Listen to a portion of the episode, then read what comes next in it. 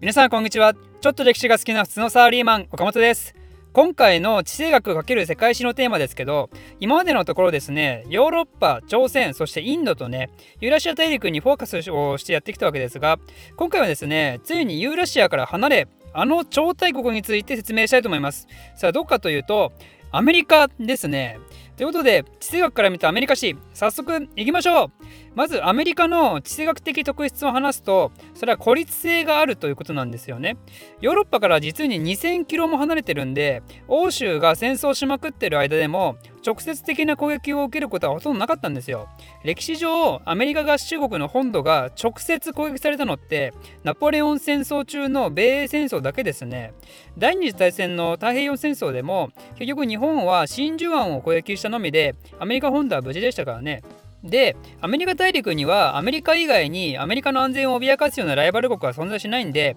それゆえに孤立性がありそして言ってしまえば欧州諸国の紛争から自由だったわけですね。つまり地政学的に言うとアメリカっていうのは島と同じなんですよ。巨大な島ね。で島の特徴としてはヨーロッパの時にも話をしたようにオフショアバランシングっていうのがありましたよねなんでアメリカはその地の利を生かしてですねアメリカにとって脅威になり得る存在が世界に現れないかそれを大陸の外からじーっと観察してですねそしてそういう勢力が仮に現れた場合他の国と同盟を組んで叩くとそういう戦略が可能だったわけですね。そんなアメリカっていう国、この国が果たしてどのように成立したのかっていうのは、実はですね、こちらも私が過去一つ、あの、一つのテーマとして取り上げたことがありますんで、あの、アメリカという国がね、イギリスから独立するまでね、アメリカ独立までの道っていうシリーズがあるんで、ぜひそちらをご覧になってください。ということで、えそのアメリカが独立してから以降の話をちょっとすると、アメリカが独立した時点では、東部の13州だけだったわけですよね。つまり今のアメリカの一部しかアメリカではなかったんですけど、そこからどんどん西部への開拓が始まるんですね。この西部開拓の動きが本格化したのは19世紀からなんですけどいわゆる西部開拓時代ってやつあのカウボーイとかねガンマンとかあの草がコロコロしてるやつとかそういうイメージがあるやつですね。西部を開拓するといってもそれは決して誰も住んでいない荒野を開発したわけじゃなくてもちろん誰かしら住んでますからね。あの原住民の人たちがね。なんでそういう人たちをどんどん辺境に追いやりながらアメリカは自分たちの領土を広げてきます。でついには現在のテキサスからカリフォルニアに至るまででの広大な領土ね。ここってもともとメキシコ領だったんですけどメキシコを戦争でぶっ飛ばしてここもアメリカのものとしてしまいます。なんでそういう西部側の街の名所例えばロサンゼルスラスベガスコロラドとかはですねこれらはスペイン語由来なんですね。なぜならもともとメキシコだったから。でまあこの西部開拓の下りはもう少しいろいろなエピソードがあるんで正直かなりはしょってしまいますけどでもとりあえずこれでアメリカは太平洋側に到達したんですね。太平洋と大西洋両方とも他の国を通らずに行けるようになったんですよ。これはね、すごいベネフィットですよね。ヨーロッパ方面もアジア方面も貿易とかの商業的メリットを享受できると。ただね、問題は国内の移動がめちゃくちゃ難しかったことなんですよ。アメリカのね。なぜならまだ当時はアメリカ大陸を横断する鉄道はできてなかったしね、カリフォルニアをアメリカが併合したのは1848年ですけど、あの大陸横断鉄道ができるのはその20年ぐらい後ですからね。なんでそれまでは馬とかで移動するっけないんですけど、でもいかんせんロッキー山脈あるからね、まあ、難しいんですよ。人や物資が国内を移動するのが。となると、東海岸と西海岸を結ぶ海路が開拓されるようになるんですね。ルートは基本的に3つあって、一番近いものから言うと、カリブ海、パナマ経由。ただね、パナマ運河ができるのは1914年なんで、それまでは道中で鉄道使ったり、また船使ったり、乗り換え多く高いんですよ。なんであんまり割に合わんと。で、2つ目は、南米大陸をぐるーって回るっていう、回っていくってもの。ただね、ここも距離的にはまあ近いんですけど、この辺ってめっちゃ海荒れるで有名なんですよね。なんで、安全面からも、ここも割に合わないわけですよ。でじゃあ最後どうしたかというとなんと大西洋から希望峰インド洋マラッカ海峡上海琉球日本を経由するっていうねまさに世界一周コース。でもこれがねさっき言った乗り換えやら安全面やらで考えると一番効率がいいコースなんですよ。ということで、この回路がアメリカによってどんどん使われることになるんですよ。この結果ね、アメリカは世界各地の情報も取得することができるようになるんですよ。そんで、それが特に影響した国でいうとどうがあるかといえば、それこそ日本ですね。日本黒船来たじゃないですか。これアメリカが北太平洋で活動するにあたって、鎖国中の日本の情報を断片的に取得したからなんですよね。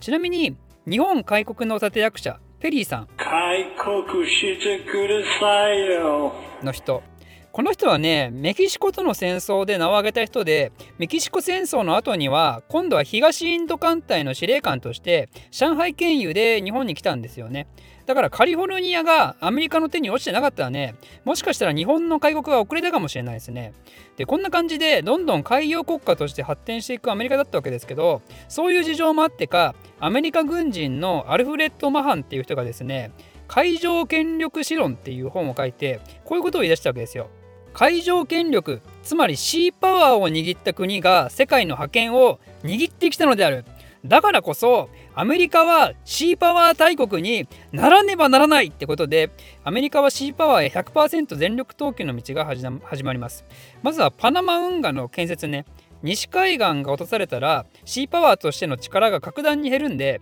なんで西海岸がピンチになった時に早急に駆けつけられるようにならないといけない。だから一番の近道であるパナマ運河をしっかり作りましょうということで1903年にアメリカがパナマを強引に独立させてですね運河地帯の支配権を手に入れた上で1914年にパナマ運河っていうのを完成させます。そんでせっかく作ったパナマ運河なんだからここを他国に取られたらいかんってことで今度はカリブ海の支配を目指します。その上でそもそも太平洋を自分の支配下に置けば西海岸取られないんじゃね？ってことでハワイ、グアム、フィリピンといったところにですね米軍基地の建設を目指します。これらカリブ海と太平洋の支配を目論んで起こした行動がスペインとの戦争である米西戦争ですね。なぜなら当時スペインはキューバ、グアム、フィリピンとアメリカが欲しいとこいっぱい持ってましたからね。で、ここまでシーパワーを拡大させていったアメリカ、彼らは果たして最終的にどことの戦いを意識していたかというと、